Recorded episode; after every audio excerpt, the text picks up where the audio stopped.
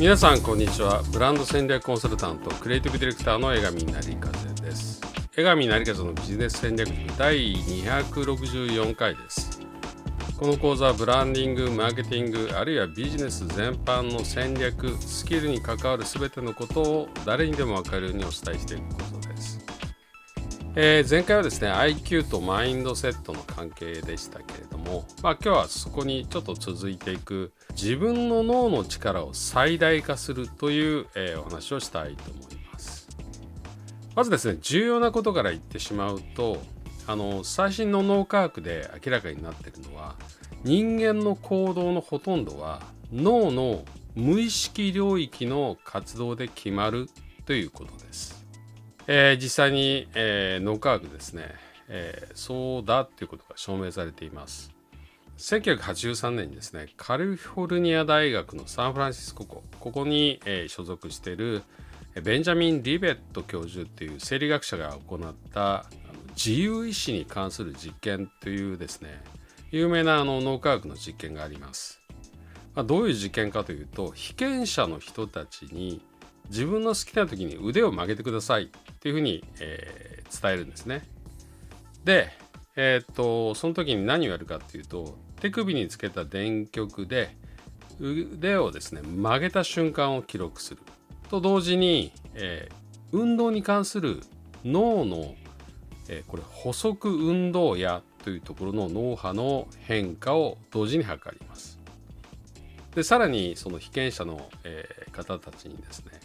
自分が腕を曲げようと思った瞬間を、えー、指定してもらうんですね。これどうやってやるかというと被験者の前に画面があってその中をこう点がくるくるくるくる回ってるわけです。でその回ってる位置を要するに曲げようと思った瞬間にその回ってる点がどの位置にあったかを報告するということで、えー、特定するっていうふうに、えー、しました。この実験では人が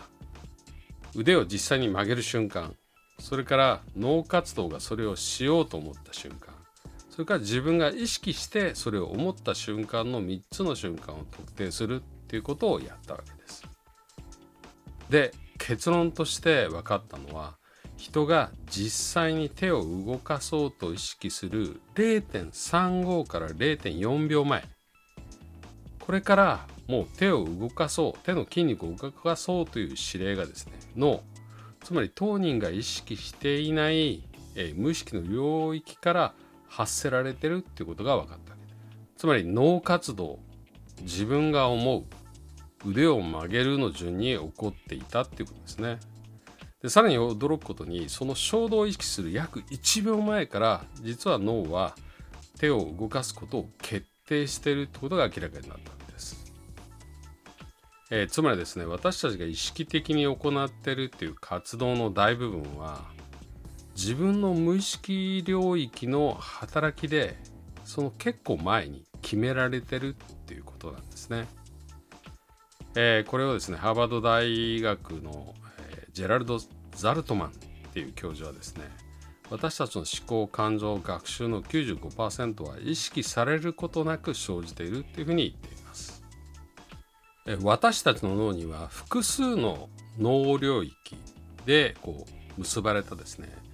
DMN デフォルトモードネットワークというものがあります。でこの DMN はですね私たちが自分でぼーっとしてる状態ってほど実は活発に動いてるんですね。あの読書とかですね自分たちが集中して何かをやってる状態は実は、脳はですね消費エネルギーの5%ほどしか使ってない。んです。逆にぼーっとしてる状態の時この時にその DMN、えー、デフォルトモードネットワークっていうのは活発に動いてるんですけどもこの時は消費エネルギー脳の消費エネルギーの60から80%を使ってるわけです、まあ、簡単に言うと、えー、読書は自覚的な思考の時にはつまり意識化の時にはたった5%ぐらいのエネルギーしか使わなくてえー、それをですね無意識で動かして、まあ、処理してる時には、え、膨大なエネルギーを使ってるってことなんですつまりインプット整理アウトプット、まあ、この脳の機能でいくと脳は真ん中の整理物事を整理するここに膨大なエネルギーを使ってるってことなんですね。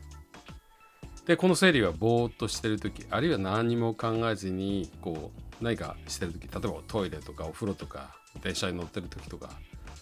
えー、それと寝ている時に活性化するそうです。えー、ここからですね、えー、3つのことが分かります。まず脳には良質なインプットというのが重要だってことです。え、つまり私たちが意識して取り入れる情報が無意識領域の材料になるわけです。いかに良いものを入れるかで無意識領域の質つまり脳の質が決まってくるってことですね。だから例えば消費するだけのエンタメ的な YouTube とか TikTok のコンテンツあるいはテレビのバラエティまあ、SNS で流れてくる個人の悪口とか愚痴のような情報だけに接している場合は、えー、あなたの無意識はそれらがですね溜め込まれて整理されただけの状態になります。つまりそういうものがあのたくさんある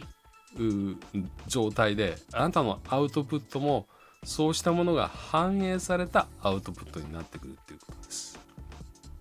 逆に言えばインプットの質を高めれば高めるほどあなたの、えー、脳の質も良くなっていくってことなんですよね。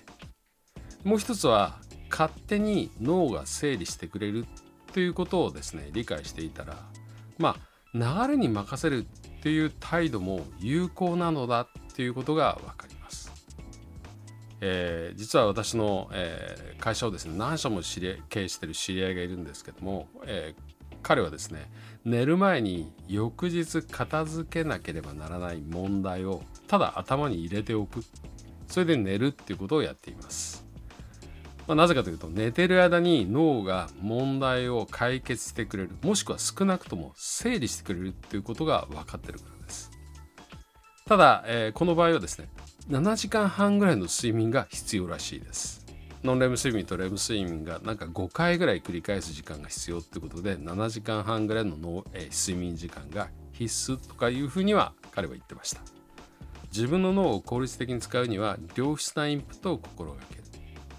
さらに脳の働き、えー、無意識の力に任せるっていうことを活用する。でそのためには意識的に課題に集中して課題から離れて意識を休ませるっていうリズムで、まあ、睡眠も含めて脳をしっかり休ませる、まあ、この3点が重要だということが、えー、お分かりいただけるかと思います。はい、江上成和のビジネス戦略塾第264回は自分の脳の力を最大化するというテーマで、まあ、脳の無意識領域とその使い方の3つのポイントを話してみました。